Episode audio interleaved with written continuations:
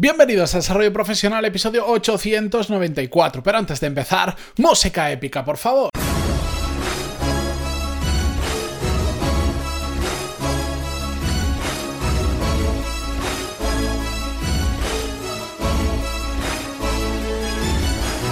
Muy buenos días a todos, yo soy Matías Pantaloni y esto es Desarrollo Profesional, el podcast donde hablamos sobre todas las técnicas, habilidades, estrategias y trucos necesarios para mejorar cada día en nuestro trabajo. Eh, nota mental antes de empezar con el episodio de hoy. me acabo de dar cuenta, no sé cómo no me he dado cuenta antes, ya porque no, sé, que, que, estoy a punto de hacer 900 episodios. Seis episodios quedan para los 900, que se dice rápido, pero como muchas veces digo, cuesta bastante llegar. Pero bueno, eh, es un número, no cambia nada entre el 899 y el 900 o el 901, no cambia absolutamente nada. Es un número, pero al menos me, son, son, momentos en los que me ayudan a reflexionar y mirar hacia atrás y, ver todo el trabajo que me ha llevado a, hacer esta cantidad de contenido y también todos los beneficios que me ha dado esta cantidad de contenido, no solo económicos, sino también personales y profesionales. Pero bueno, seguimos. Vamos a hablar eh, hoy sobre, vamos a hacer referencia a un episodio bastante antiguo concretamente al episodio 308, que data de febrero de 2018, hace ya un, dos añitos, más de dos añitos, casi dos añitos y medio, donde, eh, bueno, el episodio se llamaba Tomar Notas Nivel Pro. Y en ese episodio eh, explicaba cómo hacía yo en ese momento, y digo en ese momento porque ha cambiado la situación, pero cómo en ese momento hacía yo para tomar notas. Ahí yo lo hacía en papel y utilizaba una libreta de forma continua a medida que iba tomando notas. Pues, por ejemplo, en ese momento eh, hacía hasta los guiones de estos episodios, los hacía en papel y contaba, no lo, no lo, voy a repetir porque si tenéis curiosidad, meteros en el episodio y escucharlo, y os contaba una forma de organizar las notas para siempre saber qué hay en cada libreta, porque tenía un montón de libretas escritas, porque tomaba muchas notas, hacía muchos guiones y para un montón de cosas, y yo lo que hacía siempre, muy resumido, era eh, reservarme las, por ejemplo, cuatro o cinco primeras hojas de una libreta y las utilizaba de índice. Por ejemplo, mañana empezaba por la hoja 34 el guion de un nuevo episodio, entonces pues hacía el guion, imagínate que me llevaba dos hojas, de la 34 a las 36, pues me iba al índice y escribía de la hoja 34 a la 36, guion, episodio, 200, lo que fuere. ¿Vale? Eso no solo con los guiones del episodio, sino con cualquier nota que tomara. Por ejemplo, pues imagínate que iba a una charla, una conferencia y me apuntaba cosas interesantes, pues me anotaba, oye, de tal a tal hoja, em, notas sobre charla, no sé cuánto. Entonces eso me permitía que cuando quería buscar información, en lugar de tener que estar buceando por toda la libreta, que mm, se hace duro, Mm, lo que hacía era mirar los índices y entonces lo encontraba de forma súper fácil. Fue un episodio que en su momento os, gustó mucho, mucha gente me escribió y, me dijo que había empezado a utilizarlo y que le servía muy bien para organizar las notas que tomaban a papel. Y justo el otro día, bueno, lo digo el otro día, hace unas semanas, alguien pues que escuchó ese episodio puso un comentario nuevo ahora en 2020 y, y me puso lo siguiente, me lo apunto, hacerlo en el ordenador da mucha pereza y luego hay mil archivos y no se encuentra nada. Esto, por cierto, le envío de aquí un saludo a la autora del comentario que se llama Mariví y que me consta que escucha el podcast porque esto lo, o sea, que lo escucha actualmente porque esto lo, ya digo, el comentario lo puso hace muy poquito, lo que no sé si escuchará los últimos episodios, que aquí, perdonad que haga un paréntesis, otro, eh, muchas veces cuando descubrís el podcast eh, me parece fascinante como hay mucha gente que no escucha los episodios más actuales, sino que se va al número uno y empieza por el número uno a escuchar en orden. Claro, eso cuando tienes 50 o 40 o 70 episodios, vale, porque digamos, entre comillas, los puedes escuchar rápido. Hoy en día con casi 900 se va a hacer un poco duro, pero bueno, y después hay quien escucha uno antiguo y el último que acaba de publicar y el siguiente y así para estar, para escuchar más desde el principio, pero también para estar al día con los nuevos. Pero bueno, al tema.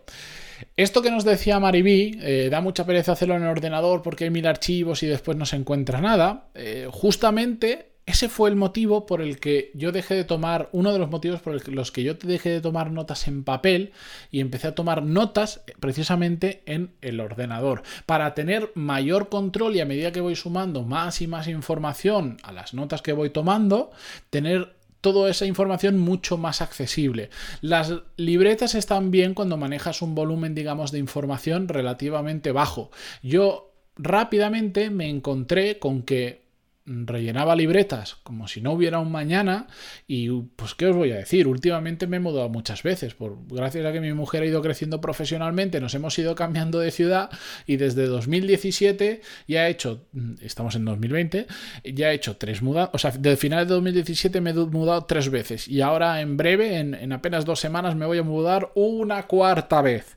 En este caso es diferente, es que la familia es agranda y necesitamos más espacio. Pero bueno, la cuestión es que estoy harto, harto, harto de cargar cajas y de, y, de tener una estantería solo acumulando libretas con información que después consulto, pero muy esporádicamente. Entonces, hace ya tiempo decidí empezar a solo tomar notas de forma digital, porque también, para continuar, pues me resulta muchísimo más cómodo porque o siempre estoy delante del ordenador o tengo el móvil a mano conmigo o tengo la tableta por ahí y por lo tanto Hoy en día no tengo un único sistema unificado de toma de notas, porque por ejemplo el email lo utilizo para compartir, me comparto conmigo mismo mucha información, cuando por ejemplo veo un artículo interesante pero que no lo voy a leer ahora, lo dejo para más tarde, me recomiendan un libro, lo que sea, me autoenvío un email a mí mismo con determinadas palabras que hace eso que en mi bandeja de entrada automáticamente reconozca que eso es un artículo interesante que leer y me lo guarda con una etiqueta y ni siquiera me lo muestra en mi bandeja de entrada. O que es un libro, o que es un tema para el podcast, por ejemplo. Yo muchas veces, yo soy de memoria muy corta. Cuando se me ocurre un tema para el podcast, en lugar de decir después me lo apunto, lo que hago es apuntarlo y no dejarlo para más adelante, que sé que no lo voy a hacer. De hecho, he llegado a despertarme en mitad de la noche y con el móvil eh, autoenviarme un email para no olvidarme o incluso a salir de la ducha porque se me ocurría mientras estaba duchando secarme una mano, apuntarme en el móvil y continuar para que os hagáis una idea del nivel de locura que tengo. Pero no, básicamente es porque tengo muy mala memoria. La cuestión es que utilizo el email para archivar información. Cuando estoy sobre... Mm, cuando, cuando tomo notas a mano con un boli, pero que lo digitalizo en una tablet, en un iPad que tengo, lo utilizo muchísimo cuando tengo que hacer procesos que tengo que pensar, en lugar de hacerlo en una hoja, yo soy muy gráfico, necesito escribir, necesito dibujar para entender determinadas cosas y, me sirve, como ya dije, yo por ejemplo, como mejor pienso es con una pizarra en vertical de pie, pues o una ventana muy grande, que es lo mismo, me sirve fantásticamente bien para dibujar y para escribir, pero si no, lo hago en el iPad, que tengo una aplicación que se llama Notability, que me viene genial con el lapicito este que cuesta una pasta, pero ahí tengo también información.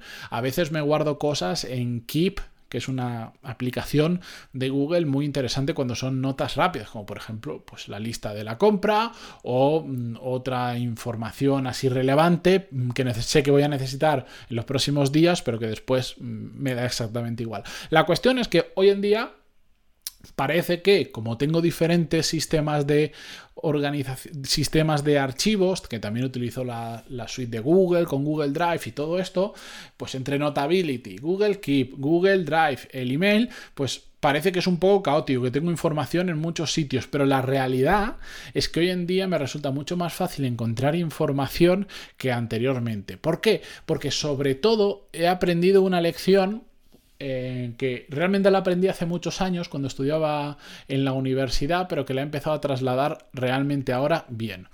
Y os cuento brevemente. Recuerdo en la universidad, sabéis que lo digo, últimamente lo digo mucho, no sé por qué, estudié arquitectura. Y siempre me llamó mucho la atención como la mayoría de personas, eh, como nadie te explica a cómo, em, cómo hacer jerarquía de archivos, imagínate, empiezas un plano y lo llamas eh, plano casa, ¿vale? A ese plano le haces una modificación.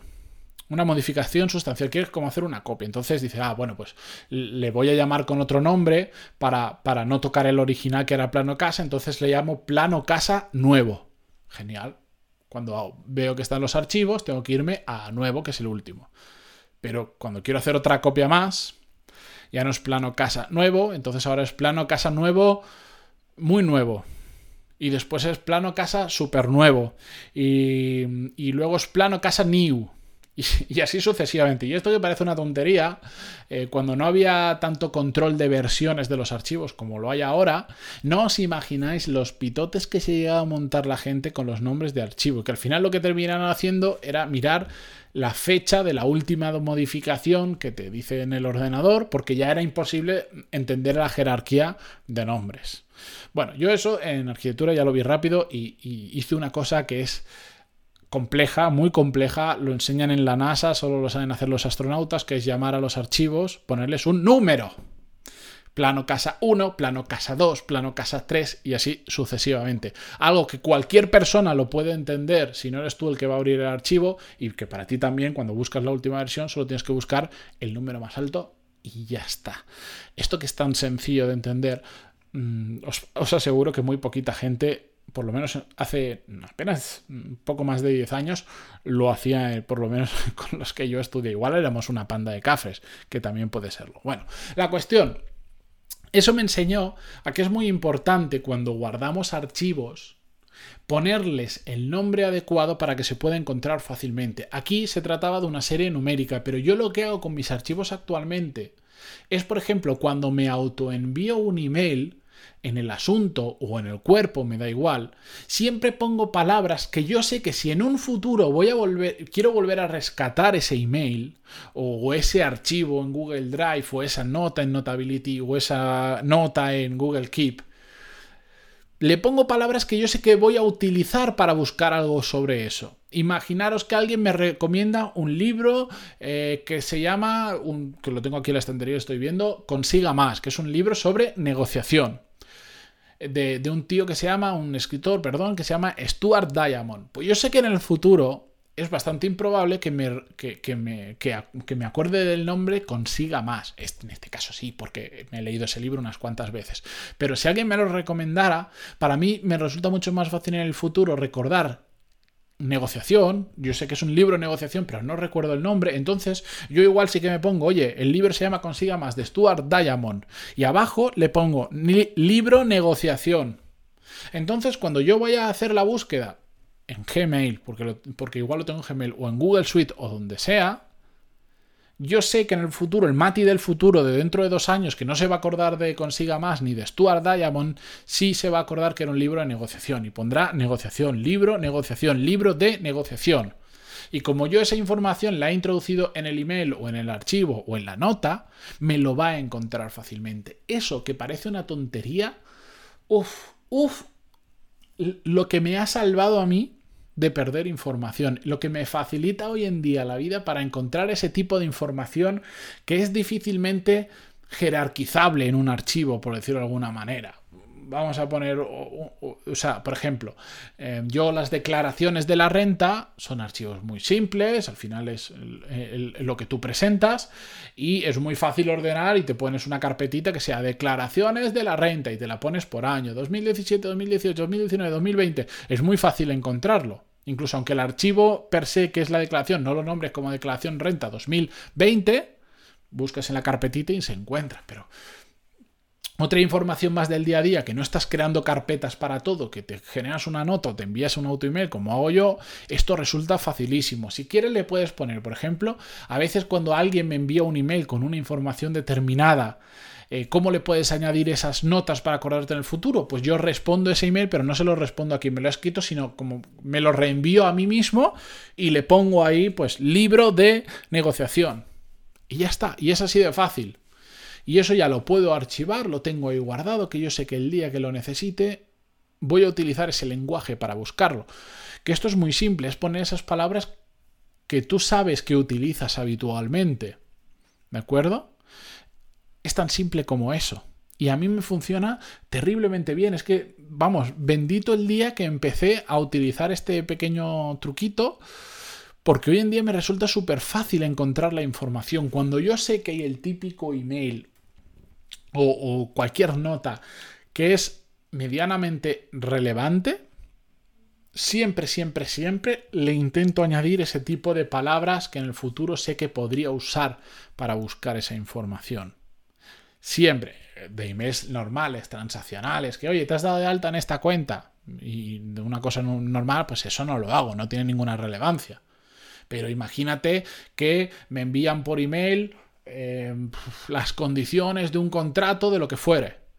Pues igual, además de guardármelo en Google Drive, pues a ese email que me han enviado me lo reenvío a mí mismo y pongo contrato, mm, vamos a poner seguro, hogar. Entonces yo sé que el Mati del futuro un día dice, ostras, me quiero, em, quiero, estoy con el móvil y digo, necesito ver el contrato de, aquel que me hice de vivienda de no sé cuánto, pues pongo contrato, pues yo sé que buscando contrato seguro vivienda, contrato seguro hogar o algo así, lo voy a encontrar. Y como yo le he añadido esa información, si no la tenía, gracias a que Google funciona tan bien, o todas estas aplicaciones, lo van a hacer por mí.